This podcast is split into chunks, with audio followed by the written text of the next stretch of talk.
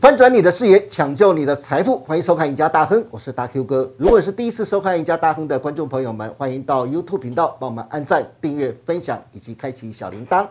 此外，你也可以到 FB 上去搜寻 Smart 金融库社团，里面有许多的分析师还有财经专家，每天都会针对国际财经、台股趋势、个股走势发表精辟的分析，欢迎大家能够踊跃加入。好，今天节目一开始，赶快来欢迎我们赢家大亨最有人气的分析师何文高老师。阿高老师你好， Hello，大 Q 哥好，哎，要不给你办？各位投资朋友大家 好。好，阿高老师欢迎。阿高老师，今天请你来上节目啊，特别要谈论一个议题，就是第一季的季报，因为依据规定呢、第一季季报要在五月十五号之前就要全部公布完毕啊。对，因此到这个礼拜可以说是台股的财报周啊，许多的公司、上市柜的公司都已经陆陆续续的公布了第一季的财报了。到五月九号为止啊，已经公布的排名来看呢、上市公司的获利王仍然是前股王大力光。老师，过去许多的财经专家都讲啊，从财报中就可以挑选到黄金的潜力股啊，因为有业绩面的支撑，就不怕市场的利空冲击啊，特别今年的利空特别多啊。季报真的有这么重要吗？投资人要怎么从季报当中挑选好的一个潜力股呢？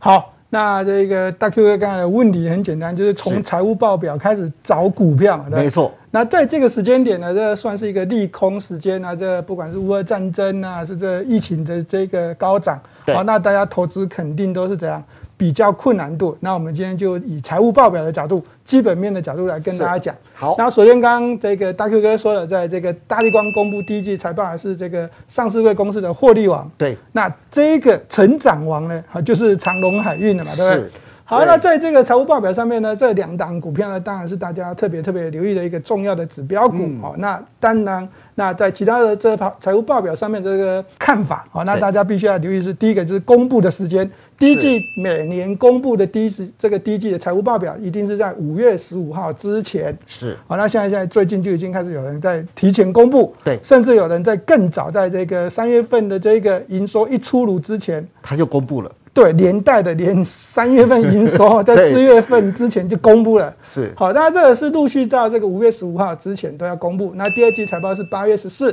对那在这个第三季是十一月十四，那是这啊这个年报就是当然就是这个所谓的隔年三月三十一号。那以这第一季财务报表上面的角度呢，我只会告诉大家，好，那你要找寻的这个成长股，然后把它列入为第二季的这个观察名单。哦，追踪名单当中对，那以如果以第二季的这个财务报表来看的话呢，嗯哦那又在跟这个第一季来做对比，它还是持续成长的。嗯哦，那这股票当然就要列为这个投资的这个自选股的标的啦、哦，是这样啊，嗯对啊，那在这第三季上面呢，大家就可以开始怎样，再开始再回回想看这过去一整年这成长的股票，对哦那这年报可能在推估就第四季，嗯哦可能会不错，是所以呢，从财务报表的季报上面的这个角度来看呢，大家就必须要观察是这个时间公布之外呢，在这个第一季、第二季、第三季所选出来的股票，是，和、在操作交易上面都有很大的帮助，他有没有逐季成长，对不对？对。嗯，如果有逐季成长的话，它就是一个非常的优质好股了。对，好嗯，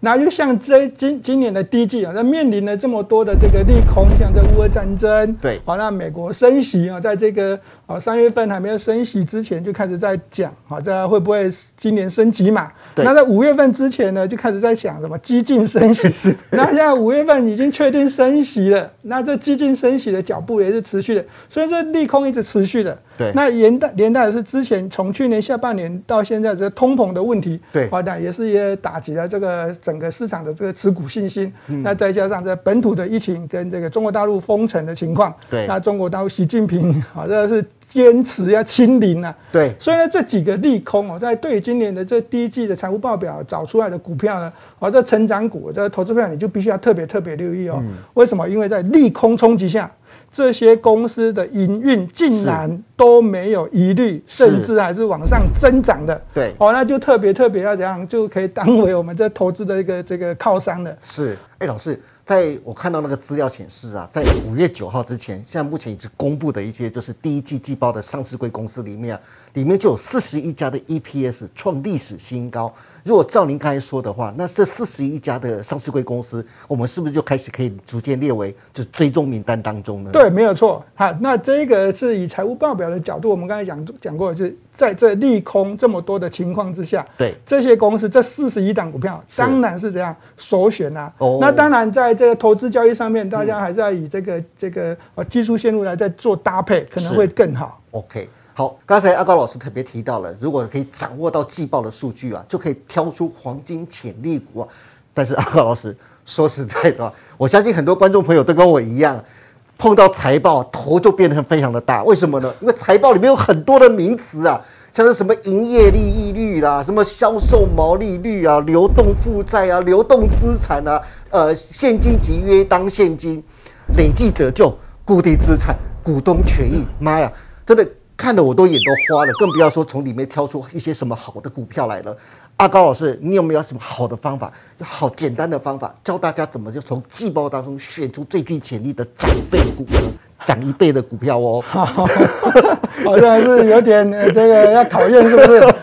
好，基本上哦，刚刚大 Q 哥所说的这个财务报表真的对是蛮困惑的。对为什么？因为大家都不是念本科系毕业的。对好，那如果即便是念本本科系毕业的呢，哦，你在这个财务报表上面呢，也不能一档一档的花时间去研究。是啊，所以呢，从这个从头来看的话，那我们就跟大家讲这几个会计制度这个最重要的这个、哦大家耳熟能详的观念。嗯好第一个就是营收的哦角度。哦，营收大家一定都听过了，，对，第二个就是营业利益率的角度这个比较难一点。 有比较难一点嘛。 好，那第三个呢，当然就是在这个 EPS 的这一个成长性来看，是哦，这个三个加起来，我觉得就可以了。哦那在过去我们年轻一代的时候呢是，哦，这个年轻时期 的哈。哦好，这个有一些上市公司比较容易做一些什么假账，或对者是对说对这个母公司啊跟子公司啊有点串通，那个货是啊丢来丢去对。所以当时呢，比较多人强调是现金流量表。对啊，但是呢，以现阶段来看的话呢，在台北股市呢，这个时间哦，这个这种问题比较少了啦。对对对所以呢，我们还是这这个好、这个建议大家就先以这个营收、营业利率跟这是个所谓的 EPS 的成长性来观察就可以了。好，好，那这营业利益呢，这个地方我们拉高的这比重是拉到百分之二十哦，哇，一定至少要百分之二十。至少百分之二十就对了。对，这公司的这一个获利呢，它就会比较稳健，EPS 的这成长性拉出来。对好，那这样子就可以挑到大部分的好公司了。哦，再加上它的营收每个月或者是每个季，哦是是往上递增的，但是营业利益率要百分之二十，对税前净利呢也要百分之二十，对才能真正显出他们公司的一个成长的价值。对不，没错，嗯好，就是这个三个目标。好，所以呢，在在这个情况之下呢，我们把这第一季的财务报表呢，再搜寻，再跳出来的股票。是。好，在今天我们就在节目上面告诉哇大家那就这是六档股票。财报精英股喽。没错，对没错。好，这六档股票呢，除了这低档的这个二六零三的长隆海运之外呢，剩下都叫做 IC 设计的股票。那我们刚刚讲到这个营业利益这个问题，没有啊对没有，就是在这个表上面都是符合的，对不对？对但是呢，这个地方有一个问题是叫这个长隆海运的这个哎营对收。呀老师，长荣海运哇九竟然九点四九，哦，有稍微低，对不对？ 对对对而事实上呢，这个地方呢，我们要跟投资朋友解稍微的解释一下，因为是这个长隆海运的这个营收在去年的基期比较高。 哦，对，这倒是真的。对，那它没有符合我们的这个要求，但是呢，差了一点点。对，但是它的营业利益率呢，大家可以看得很清哇楚，好高高达哦百分之六十七点二。老师，它是超过你的二十趴的三倍耶。 对对，而且比这其他五档的这个 IC 设计的都还要高更高。对对，所以我们还是把它拉出来。是好，还是要告诉大家，那以它今年第一季的 EPS 来看的话呢对，那这一只股票呢，我基本上呢，我会告诉大家，好，那还是可以持续的观察这个是列入追踪的名单。好，那老师，这六档当中啊，如果我们都很有兴趣的话，老师可不可以从技术线型上嗯帮投资人来好好来分析，到底它值不值得投资买，谁是最好的股票，谁最具有爆发力呢？好，那这个我们就一档一档来讲了，好不好？好先来看这只股票叫做长隆海运。好，那长隆海运的股价呢，在这去年的这个七月份是最高点，那开始往下回落。那这对股价呢，事实上呢，哦，那有出现一些整理的时间啊。那目前为止呢，大家可以看从这张图可以看到一个上升轨道的一个这个走势嗯对。是好，这个走势呢，大家可以看得很很清楚，在这个下这个下方这条斜线斜率的这条线是附近呢，这边就有一个固定的一个支撑。对这支撑大约是在一一百四十元左右一。百四，嗯那如果以这个我们讲比较精准的这个支撑跟压力来看的话，是事实上在这一百四十八附近，是好，那突破一百四十八就叫做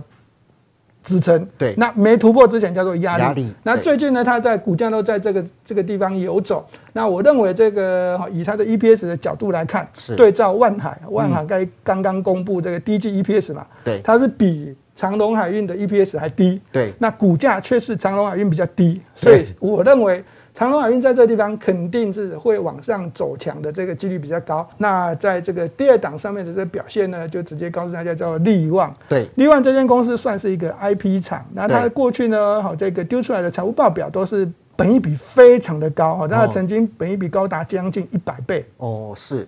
啊，那这个股价呢，在今这个去年的这个大涨啊，在到今年呢，这大家可以看得很清楚，最高点是在这个两千五百二十块，嗯那对一口气下修杀到这个地方，就是一千零一十块，这个是腰斩了耶，对，这已经超过腰斩的这个幅度了。对所以呢，这个股价呢，到目前为止，我们可以告诉大家是有跌升是。那在这个股价上面呢，过去的主力大户呢，曾经哦这个刻意进场买进的这个价位，我们就对先跟他讲，是大概是八九百块左右哦。所以呢，这个地方呢，稍微可以这个，请投资朋友你可以留意一下，就是找买点，但是呢是，不要过度的贪心。好，那我们看第三档，好，那我们继续看一下这只股票叫做三二二八的这个金利科，是好，它的这个财务报表呢，哦，这个地方基本上是符合我们的这个预期。那在股价上面的操作呢，我们告诉大家，这个地方有一条红色的虚线，那是可以看得很清楚，这个股价在在最近都留了一些上影线，对接近这个虚线的时候就是这样子，所以说压力，好，压力还是有存在。颈线压力对，那这只股票呢，给大家给投资朋友一个建议，就是说看着成交量的角度来做，是成交量只要爆量，对主力大户就容易好出货。对好，那如果没有爆量之前呢，这个地方呢，大家就可以伺机的这个逢低啊，震荡之间呢找买点。好，这是金利科，对那下一档我们来看到是好何瑞雅，好，何瑞雅这只股票呢，这个我们在年轻的时候有蛮多投信法人喜欢的，在去年的这个地方啊，那个一百哇二十块附近也曾经爆过大量。对好，这爆大量之后呢，这股价呢就开始往下修，在往下修之后，成交量也是量级缩了。然后这沉潜的这个地方，这个将近的呃半年以上的时间，对好，那所以呢，这股价呢已经修到一个怎样底部量的区域了。是那这操作上面呢，这这个红框框我们就画给大家看。嗯好，在这个区间之内操作，那则建议大家是逢低的时候，有价格下跌的时候才找买点。是好，这是何瑞雅。老师，好我们再看下一档的爱惜设计创维，哇，这是最近也是蛮红的一档股票。好，创维呢，股价从高点到低点，呃，这个下修的幅度是出现的蛮蛮剧烈的。但是在最近的这个市场上出现利空，交出来财务报表又不错的情况下，嗯是好，那创维呢，当然也是可以找机会，可以请投资朋友们就是怎样逢低找买点，那上涨的时候呢，哦找卖点，这样比较容易赚到价差。是因为这一档股票的这个哦这个股性也算蛮蛮活泼的。嗯，好，那我不建议大家用这个追价的买进。是好，最后一档我们看到也是爱惜设计的智源，哇，前一段时间也是非常 红，拉空的一个当红炸子鸡啊。好，对，没有错。在致远的这个股价呢，我们要特别强调是，刚刚我们讲到这个股价从高档区下修，这前面五档都已经超过这 百分之五十的，好像利旺就修的比较多。对但是呢，哦，大家从这张图可以看得很清楚，那致远就是比较例外它哦。就真的比较厉害。最高点这个三百二十八修到这个两百二十八点五，这个对地方幅度呢，哦就没有这么的多。对或者它算是这个这六档里面这修正的这个强势的股票。好，那这只股票呢，在这个过去的这个这个角度上面，以前呢、我们年轻的时候它股性也是蛮烂的。对，真 的。那在自从呢，它在这个这个去年这一波上涨之后呢，是股价就越来越活泼。好，那以这个财务报表的角度呢，一样，今年的第一季呢，也比去年的这个 EPS 呢，成长超过一倍以上。哇所以呢，是嗯这个财务报表呢也是还算蛮不错的。那操作上面呢，大家就可以稍微留意一下。好，那这个是一档强势股，股价已经修正到这个两百五十块附近的这个这个支撑区域的这个水位。是那建议大家还是可以伺机找买点。好的，今天非常谢谢何文高老师为大家分享了这么多关于这礼拜的财报周，教大家如何从第一季的财报当中，只要用三个指标就可以选出最具爆发力的成长股啊。阿高老师还特别选出了最具代表性的六档股票。至于这六档的一个黄金潜力股，到底谁最好，谁最具有未来的爆发潜力呢？刚刚阿高老师都给出了非常明确的答案了。如果大家想要知道更多的第一季财报的一个优质好股，或者想跟阿高老师一起操作第二季的长辈股的话，欢迎大家都能每天锁定还有高老师每天盘后的解盘节目《财经护城河》。今天也非常谢谢大家收看我们赢家大亨，别忘记了每周一到周四下午的五点半，我们再见喽，拜拜。拜拜。